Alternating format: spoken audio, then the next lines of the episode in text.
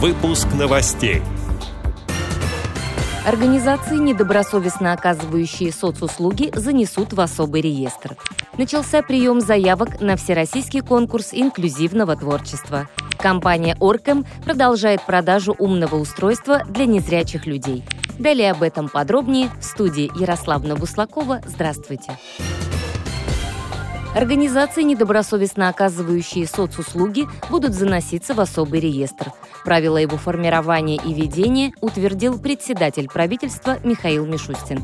Напомню, что с сентября прошлого года некоммерческие учреждения и индивидуальные предприниматели могут получать субсидии на оказание помощи населению. Это создает равные условия для государственного и частного сектора, а также повышает качество предоставляемых услуг.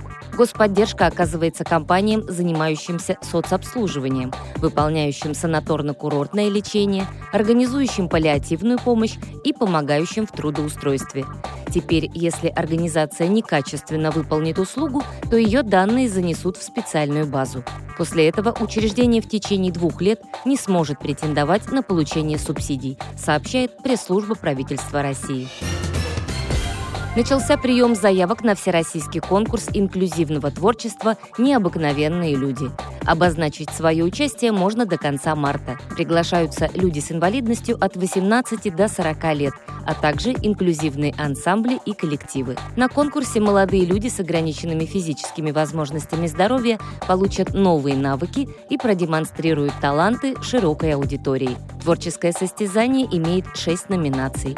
Среди них вокал, инструментальная музыка, театр, танец, жестовое пение. Помимо этого, в рамках одного из направлений конкурсанты смогут рассказать о своей истории успеха. Участники, прошедшие отборочный тур, поработают с наставниками и получат возможность сделать профессиональную съемку своего концертного номера. Победителей определит народное голосование и экспертное жюри. Лучшие номера включат в гала-концерт. Его трансляция пройдет по местным и федеральным каналам, передает Dislife.ru. Компания OrCam продолжает продажу умного устройства, предназначенного для незрячих.